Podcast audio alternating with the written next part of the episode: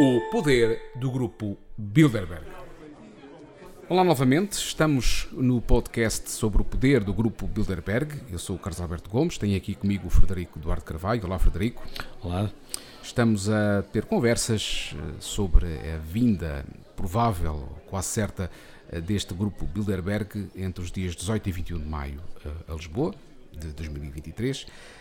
Hoje, neste episódio, vamos saber um pouco mais sobre os participantes e quais são os lobbies e influências que eles têm nestas reuniões do grupo Bilderberg.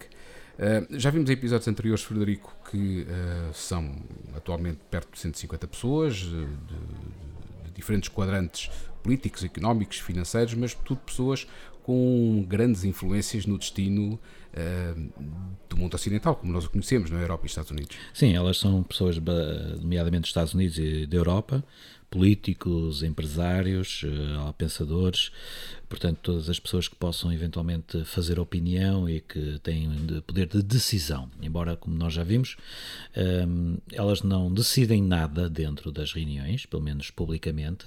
Uh, é um fórum para debate entre si, mas é um fórum onde nós encontramos nomes uh, extraordinários. Portanto, os nomes são conhecidos. O que não é conhecido é aquilo que nós dizemos, o que eles dizem lá dentro, mas depois é aquilo que nós vemos do que acontece cá fora. E o mundo podia não estar melhor.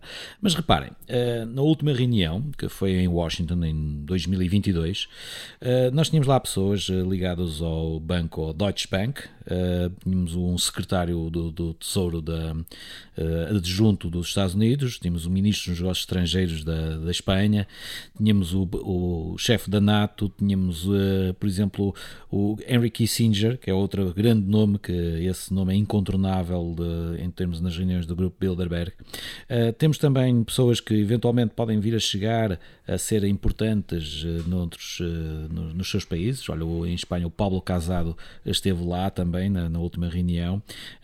Por exemplo, professores até de ciências políticas da Turquia, um, um representante da, de, de um jornal da Itália também, um, um vice-primeiro-ministro do Canadá, Portanto, o que é que esta gente toda está a fazer uh, ou reunida na mesma sala, por exemplo, com o ministro da, da, da Saúde da Suécia ou o diretor da Pfizer? Portanto, uh, há pessoas. Mas isso, isso, isso, aconteceu o ano passado, em 2022. Esse, esse aconteceu em 2022, Sim. isto basta aqui ver. Em, uh, e e os, os, nomes também não diferem muito da, da, lista que se pode ir ver. Mas, por exemplo, eu tenho aqui também da, da investigação que eu fiz junto do Ministério dos Negócios Estrangeiros em Portugal uma lista provisória, isto era a lista provisória de participantes de uma reunião em 1959.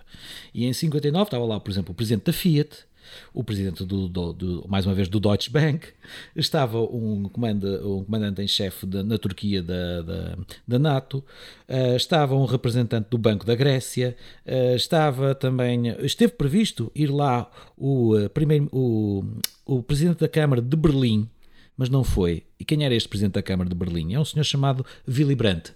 Ele estava na lista. Por acaso não chegou a ir. E estamos a falar de que ano? 1959. Uh, começámos as reuniões em 54. Em 54, isto é 5 okay. anos depois de começar. Estava previsto ir já o presidente da, da, o diretor da CIA, o Alan Dulles, mas ele depois acabou também não poder ir, mas já mandou alguém representar, mas foi convidado.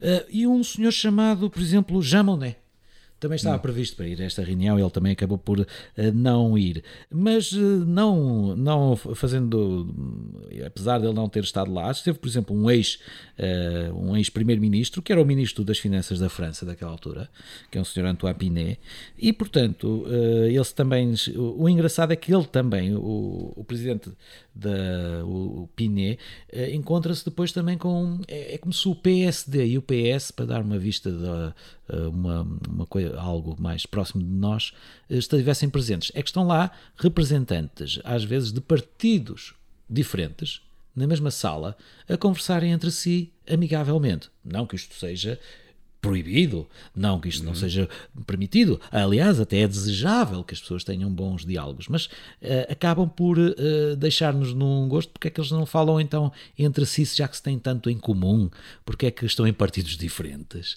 porque é que nos fazem crer que há democracia com pensamentos diferentes, quando no fim e ao cabo é tudo um grande bloco central de interesses. E é um bloco central entre a América e a Europa. Entre. Na, na, porque na realidade. Aliás, foi isso que teve na gênese também da criação do. do, do é o braço político, eu digo-te mesmo, uh, na minha opinião e na opinião de muitos estudiosos, Bilderberg pode-se resumir como sendo o braço político e financeiro da NATO. A NATO é criada em 49, Bilderberg em 54, cinco anos mais tarde. Portanto, eh, é ou acaba por ser eh, as pessoas que autorizam, e por, isso é que muitas vezes o secretário-geral da NATO está presente nestas reuniões, porque é ali ao fim e ao cabo que fazem uma reunião de acionistas do mundo, do mundo ocidental. Na, na, na perspectiva uh, atual, da forma como nós olhamos para, para os governos de cada país, e, uhum. e, obviamente a gente tem que falar de um governo mundial, porque é isso que cada vez se fala mais, uh, nós facilmente entramos aqui numa, numa, numa óbvia especulação, diria eu, sobre se essas reuniões realmente não têm um impacto muito grande, Sabes? tendo em conta esse conjunto uhum. de pessoas, para uh, é nós termos todas as nossas eh, vidas dependentes do que pessoas reúnem-se. Uh, que não têm, que não foram eleitas pelo Olha, povo. Eu, eu, não... vou -te, eu vou-te dizer, eu vou -te dizer uma coisa. Um, e, e, eu não vou falar de cor. Eu vou citar uma pessoa que esteve numa reunião, um português. Uh, sei que depois vamos ter um episódio dedicado aos portugueses e historicamente irei fazer toda essa ligação. Mas houve um português que esteve lá no, em 1962. Era o embaixador Marcelo Matias, que foi um dos convidados. E isto estamos a falar no tempo de Salazar ainda.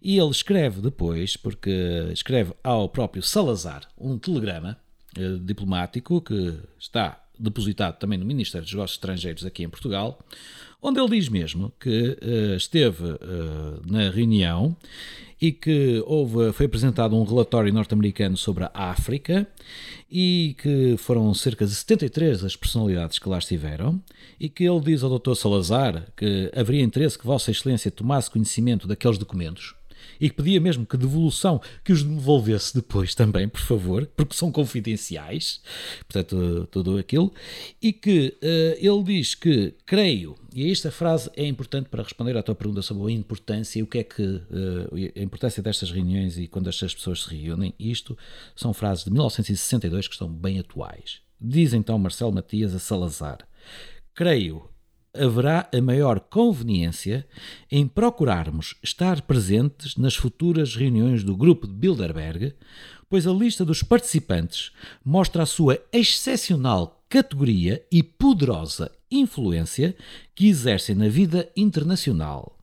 A atmosfera daqueles encontros, conforme já disse a Vossa Excelência, pouco tem em comum com as habituais conferências internacionais e contactos pessoais são talvez ainda mais importantes e eficazes que intervenções nas sessões, pelo que a nossa representação, ainda que a título não oficial, exigirá não só profundo conhecimento dos problemas que nos interessam, mas também qualidade e tacto.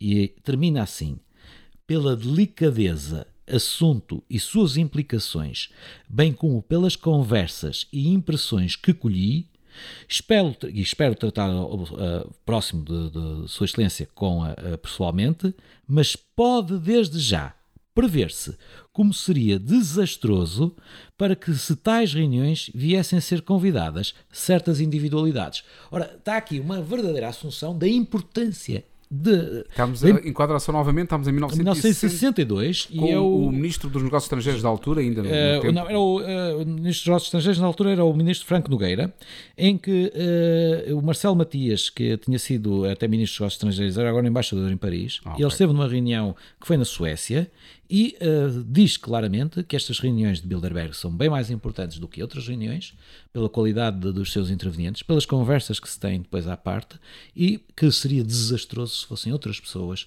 que não, digamos, representantes do governo de uma forma oficial a estarem presentes. Viu-se depois mais tarde que deixou de haver representantes de um governo e passaram a ser privados a irem às reuniões de Bilderberg. Agora, esse é um outro problema que depois nós também iremos ver nos próximos uh, episódios. É que uh, Bilderberg até poderia ser uma, uma coisa. Nós temos, por exemplo, os encontros de Davos, que até vão jornalistas e há conversas e, e há relatórios, é, relatórios e, e tudo, e portanto, mas Davos é uma espécie de Disneylândia da, da, da grande finança. Uh, acaba por ser uma festa, uh, uma forma até de encapotada de, de, muitas outras situações e que se vêem ali. Eu volto a dizer, muito do que nós vemos, vemos no dia a dia e sentimos no bolso. O, o grupo Bilderberg é apenas e somente um grupo mais privado, mais fechado do que Davos e, se calhar, por causa disso, mais perigoso. Pelo facto de haver todo este secretismo e nunca haver a percepção e, e sobretudo a falta pública. exatamente sobretudo a falta da percepção da opinião pública isso é que é gritante e através dos jornalistas que como nós falámos na semana passada uh, acham que não há interesse em ir às reuniões e às conferências de imprensa que antes se faziam e que, por, e que se deixaram de fazer pela falta de interesse jornalístico só para uh, recuperar aquilo que falámos, falámos na semana, na semana passada, passada. Uh, isso é algo que é assumido pelo próprio site do, do, do Grupo Bilderberg que não havia interesse por parte de jornalistas. Um, isto é um tema um, muito quente. Quem é que são as individualidades? Nós vamos dedicar o próximo episódio um, a perceber quem é que são os participantes atuais. Frederico, obrigado mais uma vez.